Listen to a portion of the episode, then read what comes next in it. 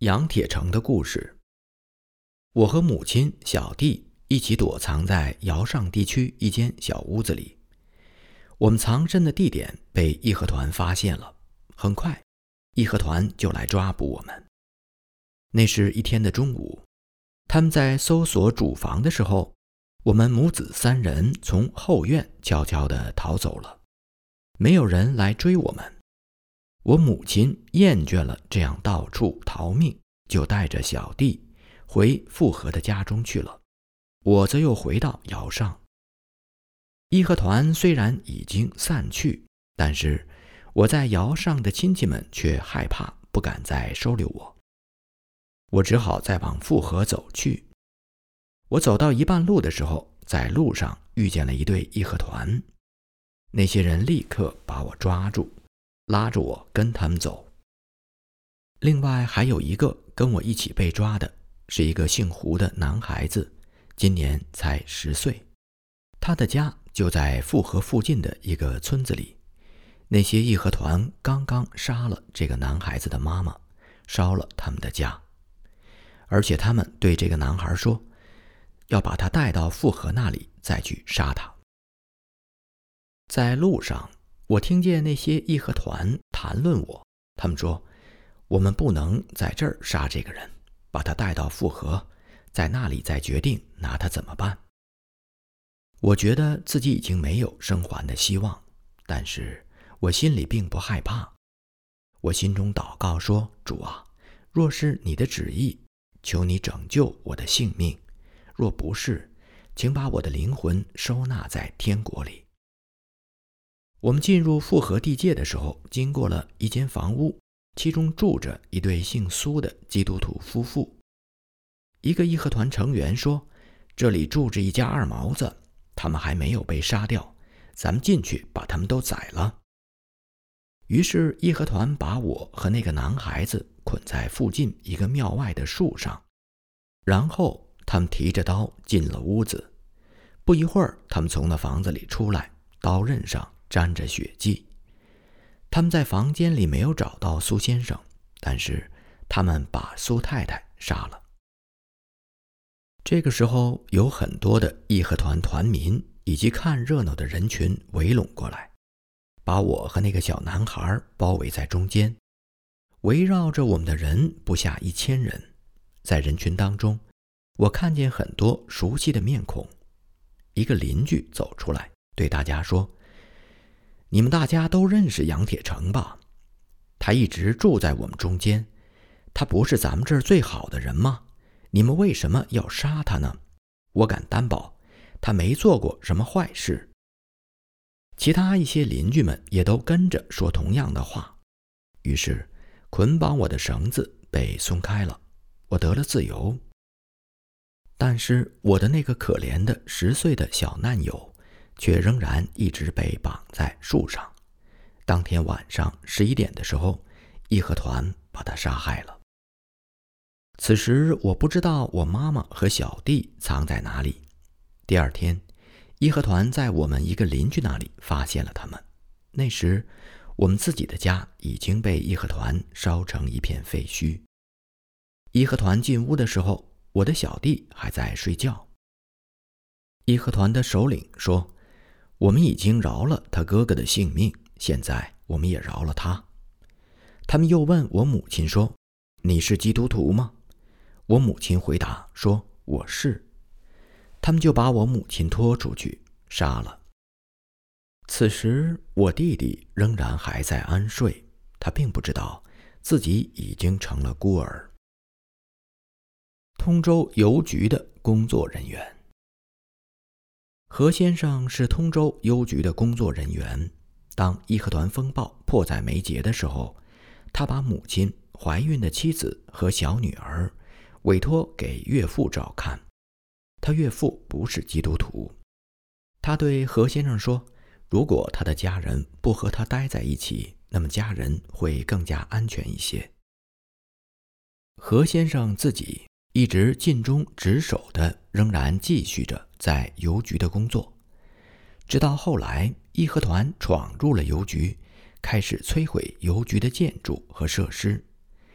义和团对所有这些由洋人推动和发展的新时代的东西，都是极其的愤恨，并予以摧毁。义和团闯入邮局来的时候，何先生从后门溜走了。他跑到北京报告了他的上级，然后他远远地逃到了上海，隐藏在一个安全的地方。何先生到了上海之后，非常挂念自己的家人。他听说义和团在到处搜捕基督徒，所以他也只能孤独地等待。几个月过去了，没有一点家人的消息，何先生的心中充满了绝望。在那段时间里，何先生的母亲、妻子和孩子在通州，为了避难而四处漂泊。那些一开始还愿意收留他们的亲戚们，在看到义和团风暴越来越激烈的时候，都因为惧怕而不愿意再收留他们。有一次，他们真的被义和团抓住，但是神一直用神迹般的恩典保守着他们。后来，外国联军来了，许多妇女都因为害怕外国军人而逃走。何先生漂亮的妻子说：“这些士兵们都是来自基督徒的国家，我不害怕他们。”有一天，何太太手拉着漂亮的女儿在大路边散步，这时经过了一大队锡克族士兵。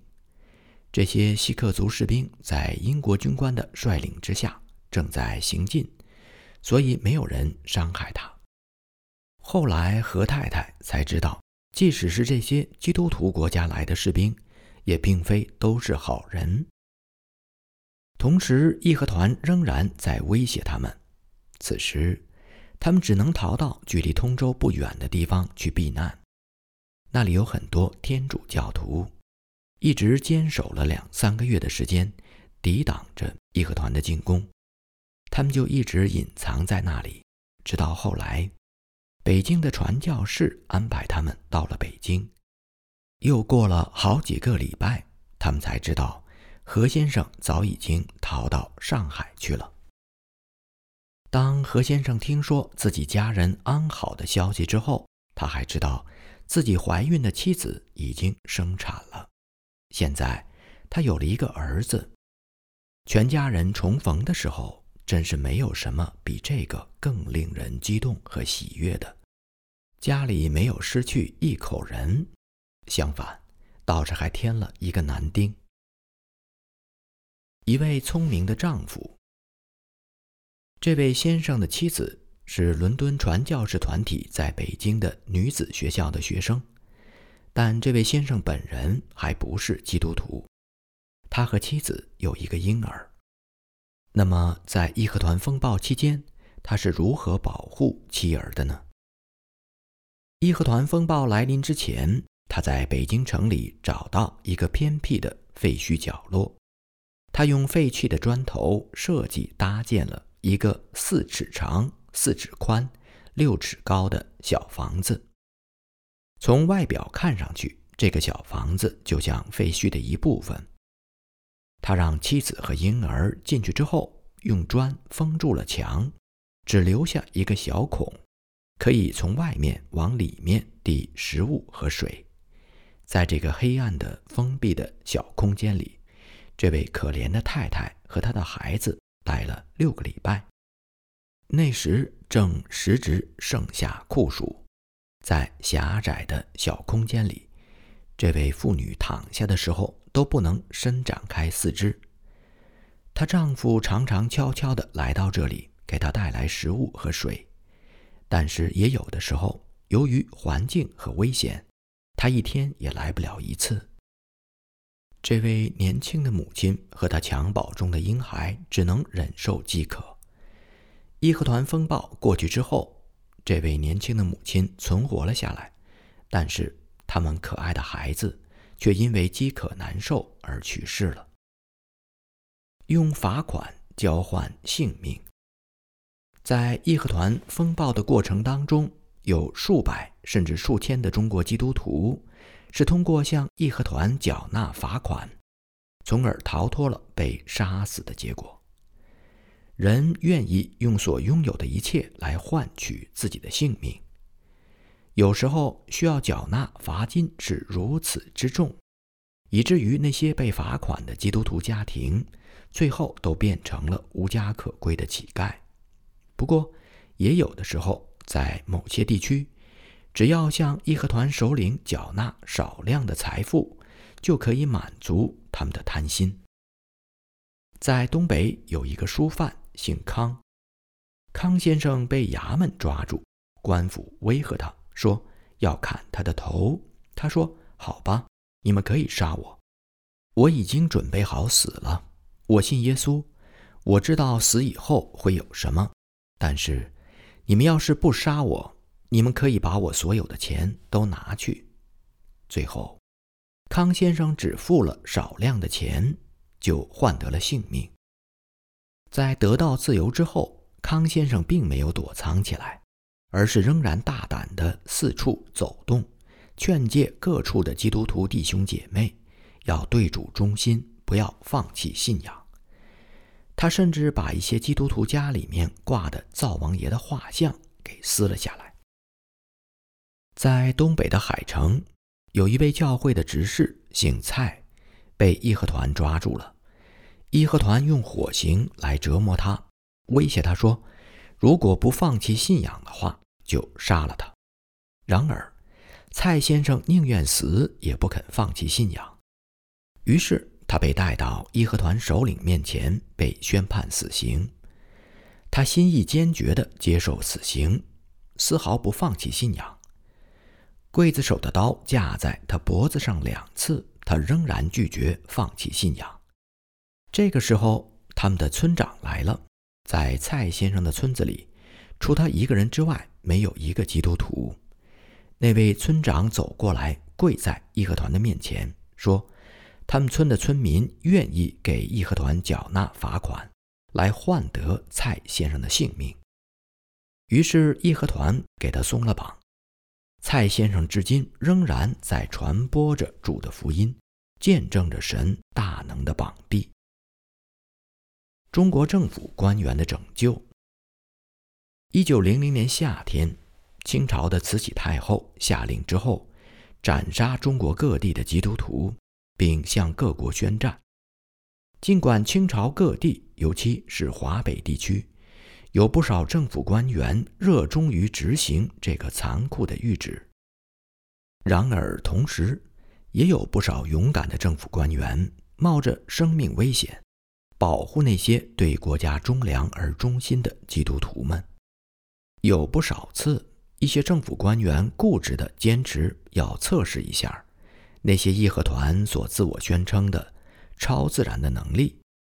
那些义和团号称他们的身体能够刀枪不入。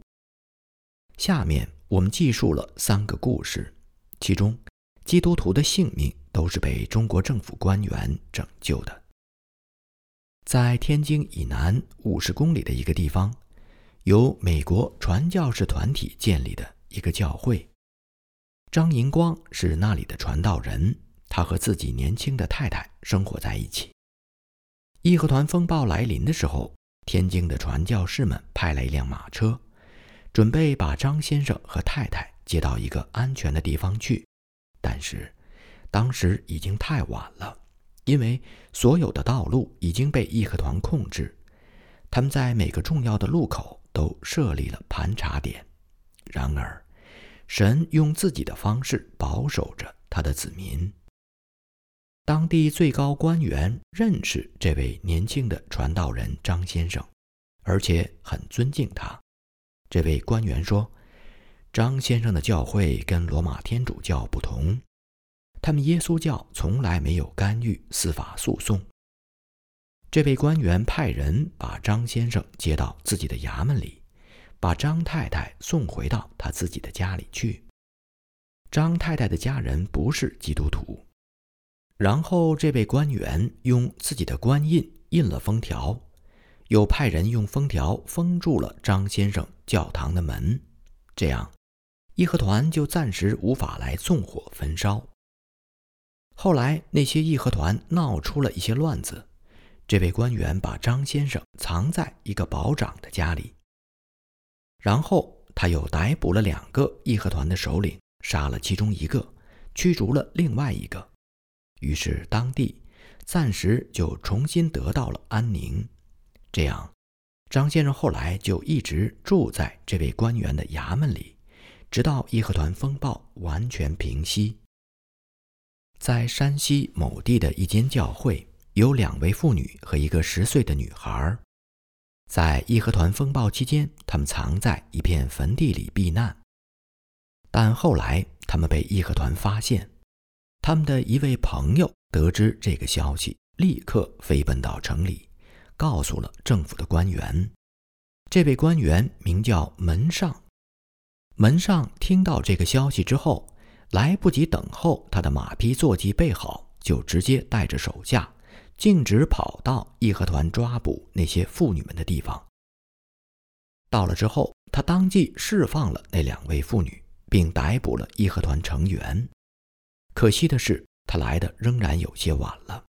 那个十岁的女孩因为受了严重的刀伤，很快就死去了。Edwards 博士后来说。如果不是这位名叫门上的高级地方官员，那么在山西那个地方，基督徒死亡的人数会更多。有一次，当地的义和团抓住了三个人，义和团把他们带到庙里，用烧红的烙铁烙伤了他们的脚，如此来折磨他们，并防止他们逃走。然后，义和团把他们装在马车里，拉到城中。要交给义和团的首领来审判处死。门上听说了此事，他率领三个士兵在衙门口等着那些义和团。当押送那三个基督徒的马车经过衙门口的时候，门上率领三个士兵出来，拯救了那三个基督徒，并且他把他们留在衙门里，一直到义和团风暴过去为止。还有一次，门上亲自拯救了七个基督徒，使他们幸免于难。李派的得救。李派先生的逃亡之路是从山西省一直到直隶省的北面。下面是他所讲述的经历。我一直到八月二十五日才到达我的目的地，那时我已经非常疲惫瘦弱，在我逃亡的路上。有四次，我都被人认出来，几乎丧命。如果不是上帝的恩慈，我想我就不会活着到现在来讲述自己的故事了。我第一次遇险是八月七日，我在经过一个大村庄的时候，被一个人认出来是基督徒。那个人立刻抓住我，用绳子捆住我，然后告诉其他的村民，我是一个二毛子。他把我带到村里面的庙中，然后敲了庙里面的大钟，把所有的村民都聚集在一起。他告诉在场的人：“我是一个基督徒，所以要把我杀掉。”可是，在场的人没有一个人支持他。有的人说，他们并不在乎我是不是基督徒。他说：“那好吧，既然你们都不在乎，我就自己把他带到寿阳，交给官府去审判他。”于是他就把我带走了，在村外，他忽然调转过头来，扔掉了捆绑我的绳子，然后对我说：“滚！”我觉得他当时一定又羞又恼，因为没有一个人理会他。当天下午，我又经过了另外一个村子，在一口井边蹲下来喝水，有一些人看见我就冲过来，他们斥责我。说我在井里下毒，于是我就又被捆绑了起来。他们把我带到村中的庙里，然后一起商量该拿我怎么办。有人说把他活埋了，有的人说不，我们应该把他带到官府那里。最后，一位老人走过来说：“我们不应该在这儿杀人。另外。”如果你们把他带到官府，那么你们就得自己出诉讼费。不如这样吧，把他带到我家里，然后我们每天让他喝那井里的水，这样我们就知道他有没有在井里投毒。于是大家都同意了老者的意见。那位老人把我带到他家里，我就一直住到八月十一日。这老人家很爱聊天儿所以我就能够有很多机会向他解释那些人为什么会恨基督徒。当然，我也利用这个机会向他传了福音。到八月十一日，他们放我走的时候，老人家借给我一点旅费，使我在路上能够稍微轻松一些。两天之后，我又遇到了一个大危险。早上，我在一个村子里被人认出是基督徒，因为我以前曾经在那个村子里销售过圣经和福音书籍。就这样，我再次被捆绑起来。围观的人讨论应该怎样杀了我。有一个人说：“我们没有刀。”其他人说：“我们有镰刀。”于是大家说。那就用镰刀吧。他们准备把我带到村外，要在那里杀我。然而令我意外的是，在往村外走的路上，人群队伍当中，人们一个一个的落伍了，大家一个一个的都走到别处去了，或各自回家了。直到最后，人群队伍当中只剩下那个捆绑我、牵着绳子的人。这个人四处张望，发现队伍当中只剩下他一个人，于是也就扔下绳子，快速的逃走了。就这样，村民们用这种方式把我给放了。但是我那天的麻烦还没有完结，在那个村子附近的另外一个村子里，有一个人是曾经为我放牧的。我想，如果我去找他，也许他能够帮助我。那天下午，我找到了他。然而，让我大惊失色的是，他一看见我，就对他的邻居们大叫道：“二毛子来了！”然后他告诉那些邻居说：“我曾经带外国人到山西来杀了很多中国人。他们把我抓住，捆绑起来，把我绑在房子的一根梁上，关押了一个晚上。他们商议。”应该怎样杀了我？第二天早晨，一位老人来了，替我求情，劝说他们释放我。他们同意了老人的请求，不过释放我的条件是我必须要写一张保证书，保证村里的村民不会因我的到来而被害。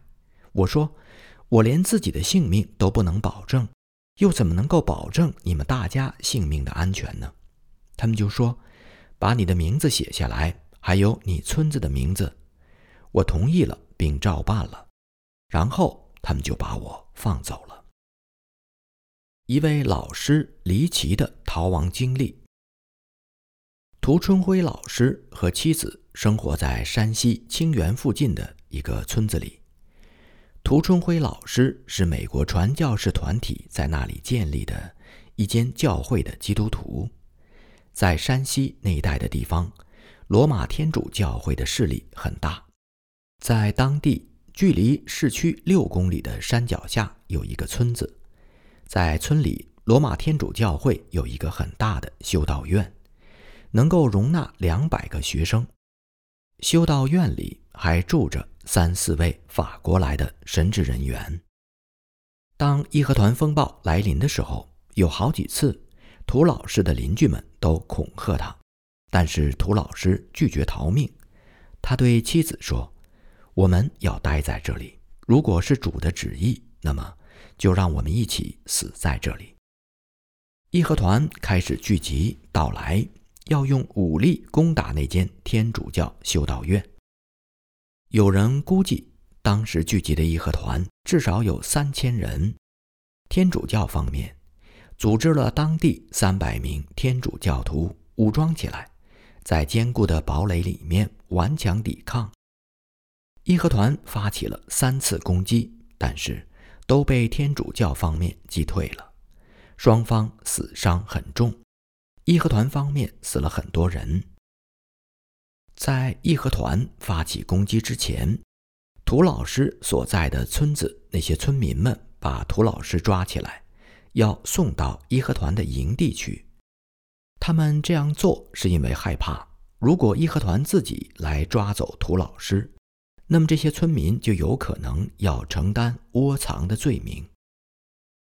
村民们把涂老师押往义和团的营地，就在他们快要到达那营地的时候，刚好在那个时间，义和团和天主教之间的激烈战斗打响了。那些押送涂老师的村民们看到战斗的场面，就非常害怕，扭头就跑。涂老师于是安然无恙地回到家中。后来，那些义和团在三次进攻受阻之后，非常的气馁。不久之后，又听说外国军队要开进山西，于是那些义和团就作鸟兽散，各回各家去了。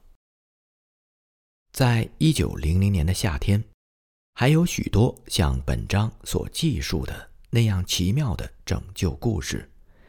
虽然是在患难、逼迫和苦难当中，我们仍然能够清晰地看见神的恩典、公义和大能。我虽然行过死荫的幽谷，也不怕遭害，因为你与我同在，你的杖、你的竿都安慰我。诗篇二十三篇第四节。